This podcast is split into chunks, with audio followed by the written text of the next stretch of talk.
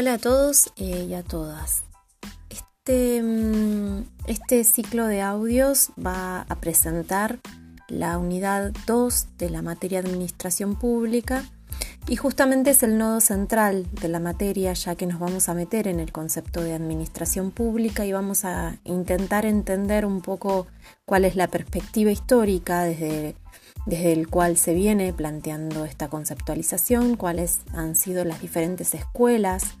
o las diferentes corrientes o teorías que han planteado sus, posicionamientos respecto a la administración pública. Y em, vamos a ver al final del, del módulo 2 cuál es la situación actual, digamos, de la teoría de la administración pública, de los enfoques y cuáles son los modelos en disputa y las problemáticas que tiene hoy tanto la cuestión de la administración pública como una cuestión empírica, como eh, la visión de la administración pública en términos eh, teóricos. Eh, la realidad es que el, concepto de administración pública es relativamente nuevo y para ser más puntuales en la definición es un concepto moderno, tal como lo es el concepto de Estado. Se conocen algunas experiencias eh, de administraciones de lo público en Oriente. Los chinos son una referencia clásica para pensar un modelo de organización burocrática eh, muy tradicional, jerárquica y absolutamente meritocrática.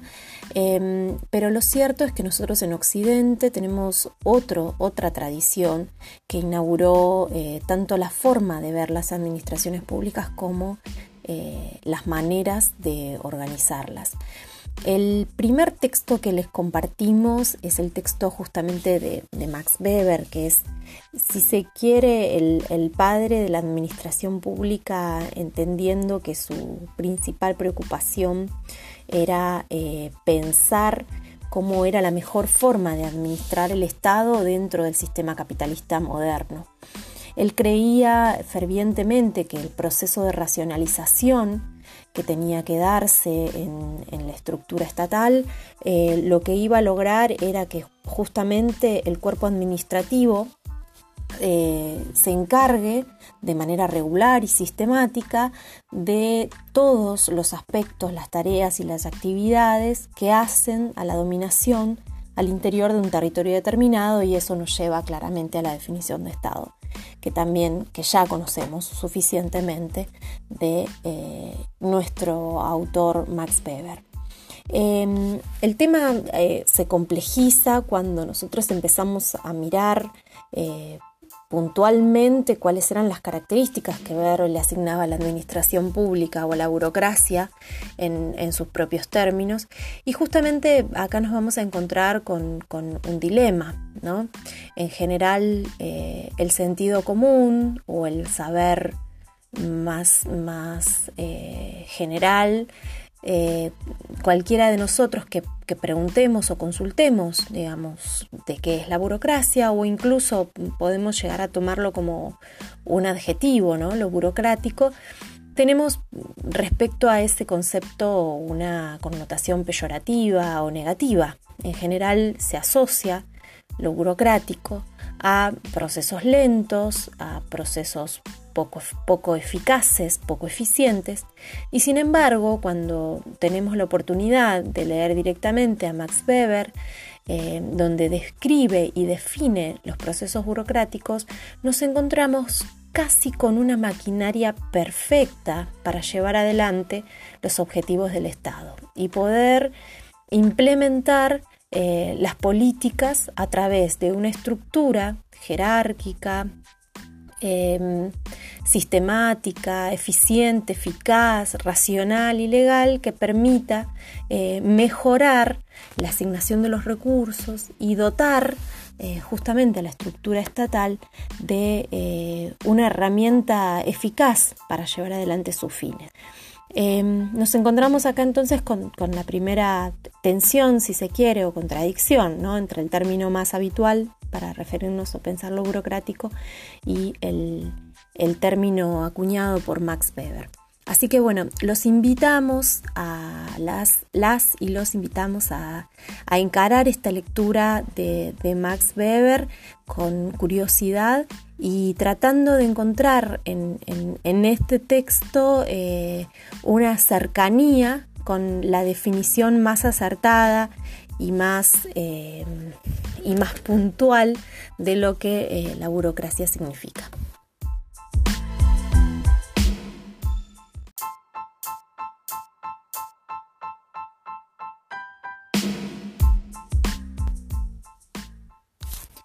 En cuanto a la administración en sí misma, nos vamos a encontrar en pleno siglo XX con los aportes de Taylor, que seguramente ustedes revisaron en la materia de administración,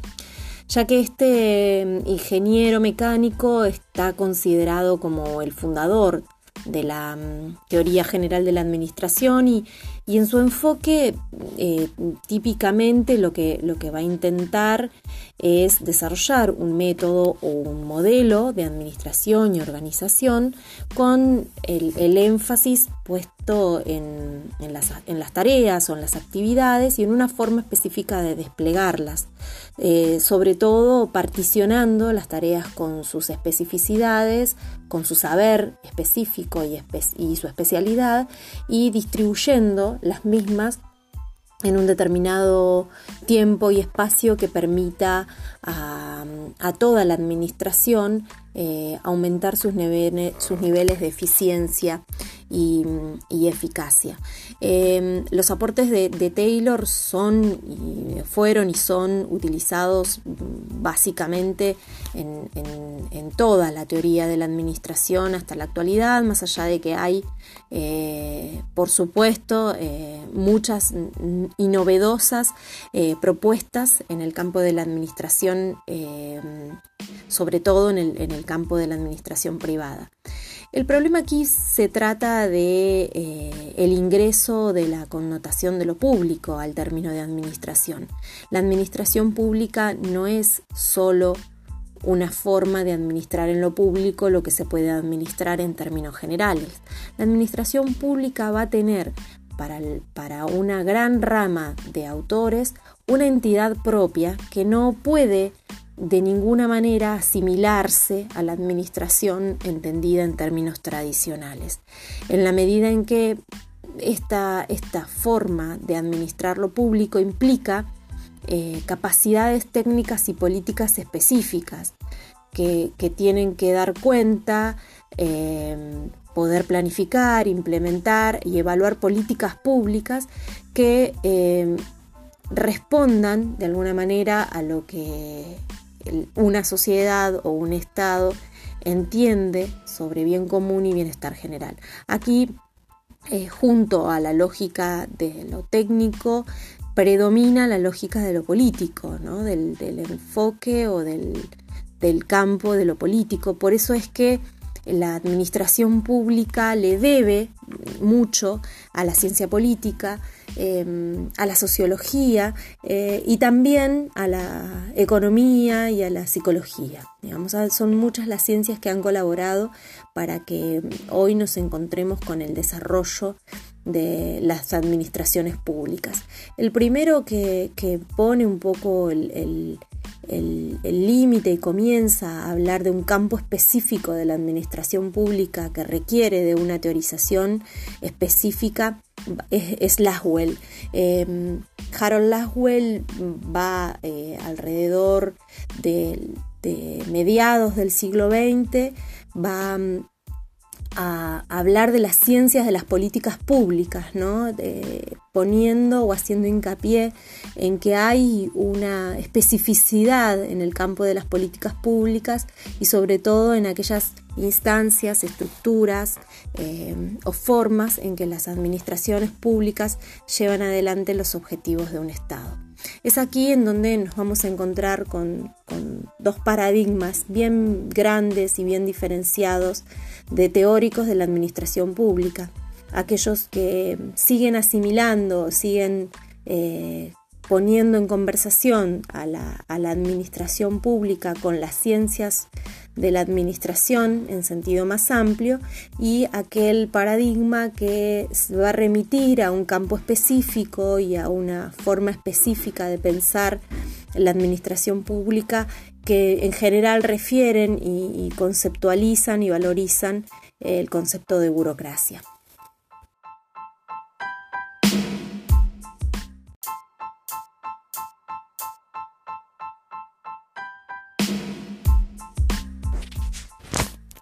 Para cerrar esta mm, eh, breve introducción sobre la administración pública es necesario vincular estas concepciones con los tipos de Estado que estuvimos revisando en el primer módulo y, permitirnos eh, eh, asociar qué formas distintas ha adquirido o van, o van adquiriendo en el proceso histórico las administraciones públicas de acuerdo a cuál sea el tipo de Estado.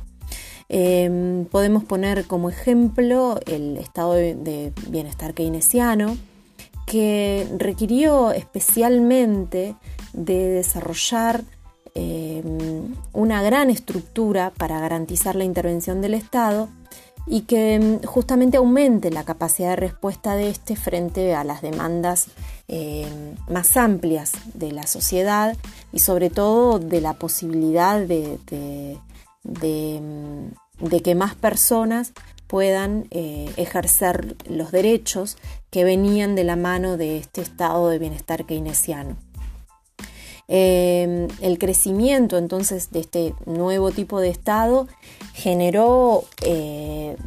el aumento de las capacidades del Estado tanto en el campo de la macroeconomía como de la microeconomía. Eh, muchos hablan también por momentos del Estado empresario, ¿no? que el Estado comienza a intervenir directamente en el campo de lo, del mercado y por lo tanto las capacidades que van a desarrollar estas administraciones públicas o estas áreas específicas va a requerir de, nuevas funciones que sean eh, garantes del bienestar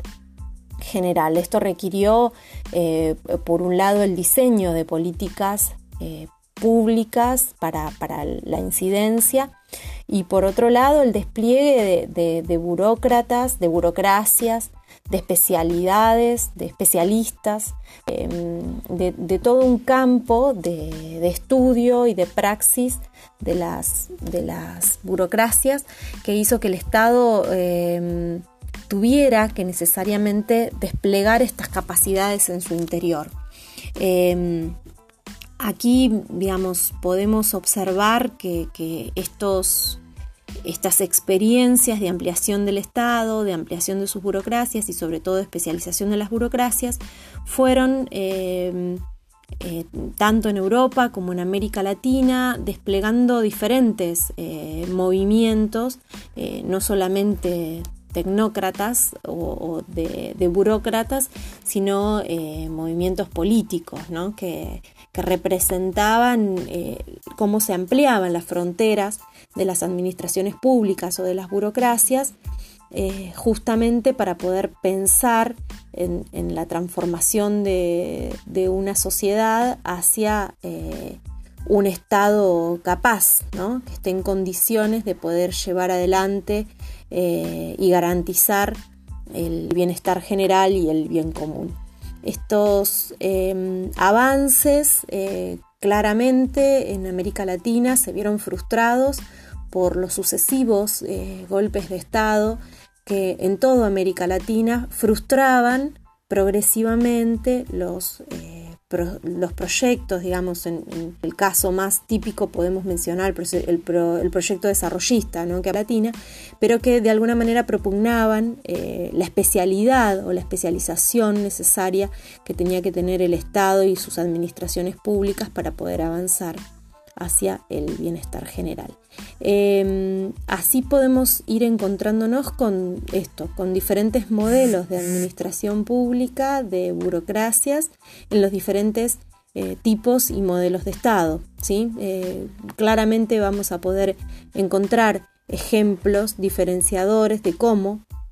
el tipo o el modelo de Estado neoliberal propugna un modelo de gestión y de administración pública bastante distinto al que propugna un modelo bienestarista o de bienestar keynesiano. Bueno, nos encontramos entonces el viernes para seguir discutiendo algunos de estos aspectos que tienen que ver con, las burocracias y, vamos avanzando eh, hasta llegar eh, al fin de este módulo con, un panorama más, más concreto y más real de los problemas que encara la administración pública como, como aparato y la administración pública como campo científico en la actualidad.